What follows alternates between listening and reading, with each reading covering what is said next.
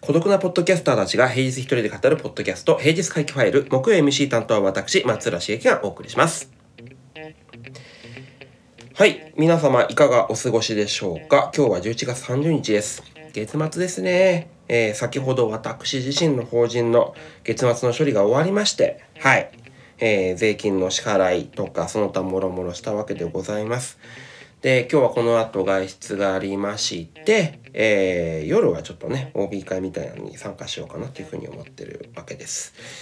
で、えー、今日なんですけど、まあ、あの、あれこれ話題がある中で言うと、ここ最近まあちょっとあれこれ、えー、目にする推し活の問題みたいな感じでちょっと喋ろうかなというふうに思います。先日ですね、えー、知人がですね、女の子の寂しさを埋めるための推しというタイトルでちょっとブログを書いてたっていうところがあるので、それについてですね、まあ、コメントっていうわけじゃないですけどね、あの全体の話をしてみようかなと、えー、思う次第ですね。まあ本当様々な問題出てるかと思います。まああのメンチカとかね、それぞれ、あのそれこそホスト依存とか、まあ大きな話で言うとジャニーズとか、まあいろんなアイドルその他もろもろ、あとはまあ例えばですね、羽生結弦さんの問題とか、あれこれあるかなというふうに思う次第です。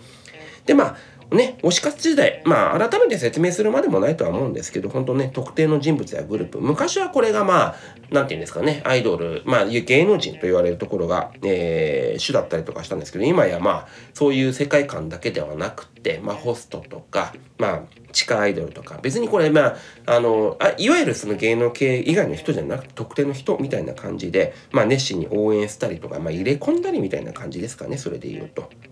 まあ、芸能系で言えばね、イベントの参加とか、グッズの購入とかいうのもありますし、まあ、インターネットの登場で、これがまあ、SNS のサポートでフォローしたり、いいねしたりみたいな感じになったりとかね。まあ、あの、別にネットがない世界観でもファンの間でコミュニティが形成されてっていうところは、まあ、昔のアイドルからももちろんあったわけで。で、まあ、感情や支援の表現みたいな感じでね、みんなでこう一緒に踊ったりやないやらっていうところもありましたし。まあ、これ自体別にあの否定するもんでもないと思うんですよね。あの、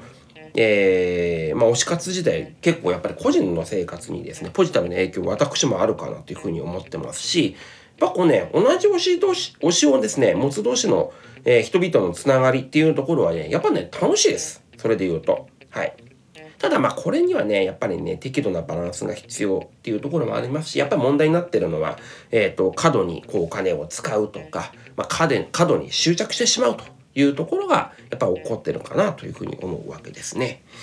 で、まあ、私自身にしたってですね、あの、個人にしたって別に推し活自体がゼロなわけではございません。まあ、好きなアーティストいました。過去形じゃないね、いますんですね。えー、なんでかっていうと、まあ、最近お亡くなりになった菅さんがですね、私、じゃあ、推し活で、ね、誰が一番なんですかって言われたら、まあ、菅さんですね。それで言いますと。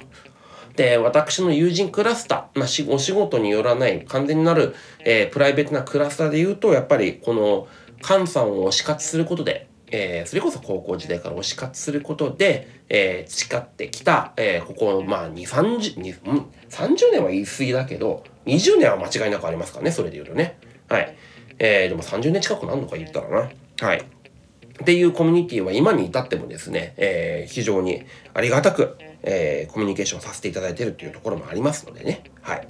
はい。あのー、というところもあるんですけど、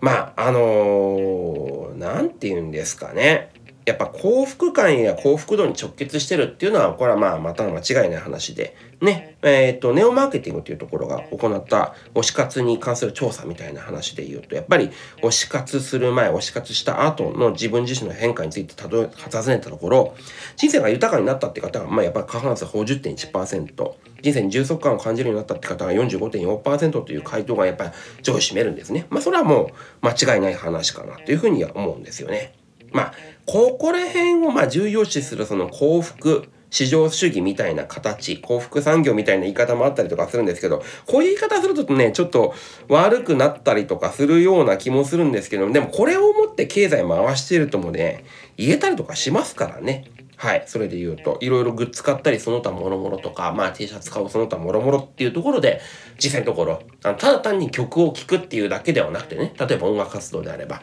それ以外のグッズやらないやら、なんだったら遠征する。ライブで遠征する。で、そうすると別に、あの、アーティストにお金が落ちるわけじゃなくて、その遠征みたいな形でいろんな、例えば交通費もそうです。宿泊費、その他諸々とかで、まあ、その地域にお金が落ちていくっていう側面もあったりとかするので、まあ、いい話でもあるとは思うんですよね。ただまあ、何度も言うように、これがですね、行き過ぎてはならんみたいな話だと思うんですね。過度や支出やね、えー、執着は避けるべきっていう話があったりとかします。やっぱ財政的な負担があったりとか、まあこれ行き過ぎるとやっぱり現実逃避に走るっていうところもあるし、まあ情緒不安定とか、あと対人関係っていうところにも影響することも、まあ過去私もまあ見たことがあるっちゃありますね。推し活が強すぎてっていうところ。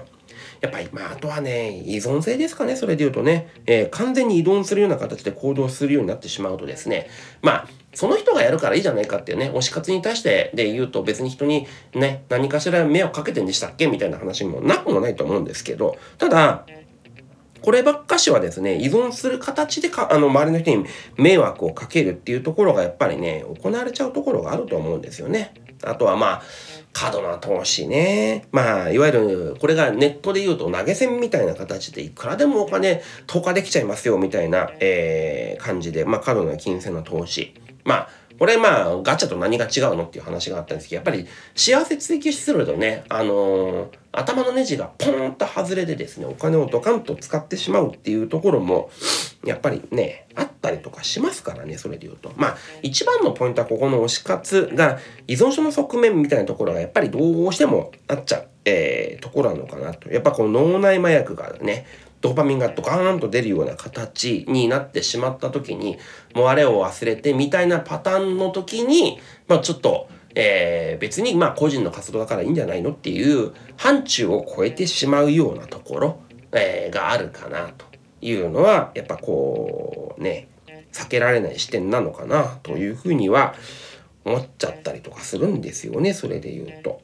で、これまたまあ、ね、やっぱりこうインターネットで飯を食ってきたっていう側面から、私の側面からするとですね、悪い側面、インターネットの、からすると、まあ、お金使いやすくなった。まあ、リアルで、えっ、ー、と、お金払う分だけではなくて、さっき言ったように、こう、投げ銭とかっていうところも含めてできちゃう、えー、消費の加速性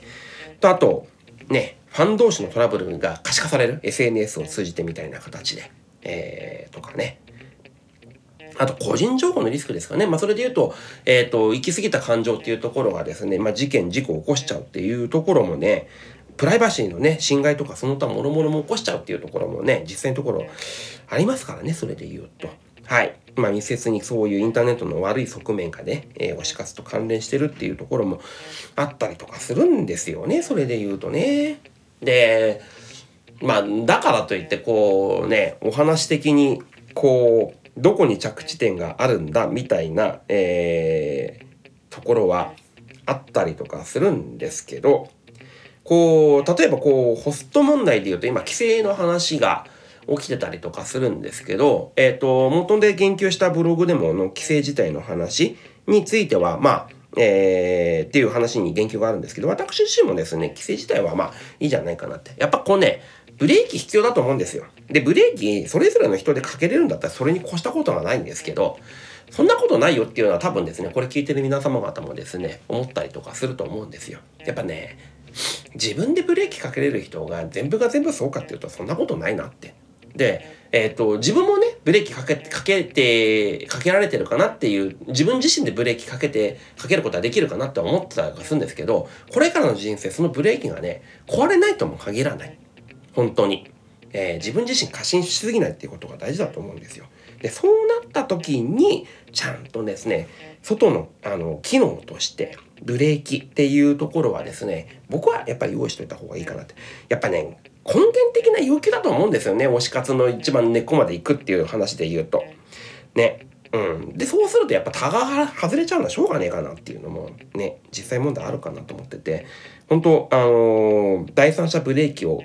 がかけられる仕組みっていうのを用意しておくべきだと思うんですよね。じゃあその第三者ブレーキなんで用意するのかっていう話で言うと、まあこれまではそういう意味では狭いコミュニティ、狭いコミュニティって話で言うと親族ですかね。まあ親兄弟っていうところがまあハマりすぎっていうところに対してブレーキをかける。これがまあ赤の他人だとなかなかブレーキっていうところ、もちろんそのね、えっ、ー、と、死活とか依存症に対してで言うと、あの外部施設みたいなところが存在したりとかするんですけど、結局そこに、えー、連れていくえー、入れるっていう話で言うとやっぱり親族レベルの話になっちゃうっていうところがあるんですけど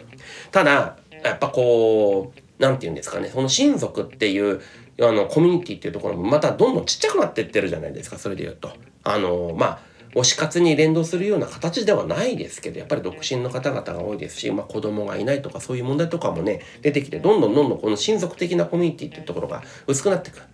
えー、そうなった時に友達的なところでこう抑えられるかどうかっていうところはですね結構難しい話なのかなというふうにこうあれから思っちゃうんですよね。どうなんでしょうね。人に止められるんじゃなくてこれこそ何かあの第三者欠陥って言った時にもうロジックで止めちまう。こういう時になんか AI 判定やら何やらのところとかでまあスマートフォンに判定じゃないですけど何て言うんですかね僕は今 Apple Watch しててね、ある意味ヘルスウォッチなので、いろいろ体調その他もろもろとか肉体関係、肉体の状態どうなのかっていうところをこう通知してもらうような形にしてますけど、そこも含めてフィジカルだけではなくて、いわゆるマインドのアラートみたいなところっていうのも、過去の発信行動とかっていうところの部分を第三者にまあ、預けて AI で検知するみたいな形でなんか防波堤作るっていうのも一つの手なのかななんてだいぶこうなんていうんですかねサイバーパンクみたいな話してますけどそういうのも出てくるような、えー、未来があったりとかしたら僕はね僕はそれはそれで AI の活用方法でもとしてはいいんじゃないかなと思ったりとかするんですね。何しろあの行き過ぎた推し活っていう依存的なところっていうところで、えー、人が止めるっていうのはなかなかしんどいなっていうところは、ちょっと、まあ、あれでもですね、実例がちょっとあったりとかしたのもあるので、もう悩みどころでもあったりとかしたんで、ちょっと話してみたんですけど、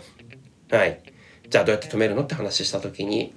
うーん、やっぱ機械の力使って止めるようなのが直近で出てくると、それはそれで、面白いのかね？どうなのかね？いいのかね？みたいな、えっ、ー、と、もやもやした思いを持って、ちょっと今日の話は終わりにしたいなと思います。皆様の意見どうでしょうか？ぜひそういうところも含めてですね、あの、反応とかいただけるとありがたい次第です。はい。だいぶ適当に、なんて言うんですかね、推し活の問題点についてでも喋ろっか、みたいな感じで、ちょっと喋ってみたら、なかなか、あの、いいのかな？このこのうちでいいのかな？みたいな喋りになったんですけどいいやこのまま出しちまえっていう形ではございますまあ何かしら、えー、ディスコードとかでもね反応あったら嬉しいなっていうふうには思います何かしらあのー、ね、えー、それぞれの皆様のですねまあ考えるネタえー、種になればいいかなと思って今日は喋ってみた次第でございます。はい。木曜会計ファイルお相手は松浦茂樹でございました。皆様引き続き楽しい一日をお過ごしください。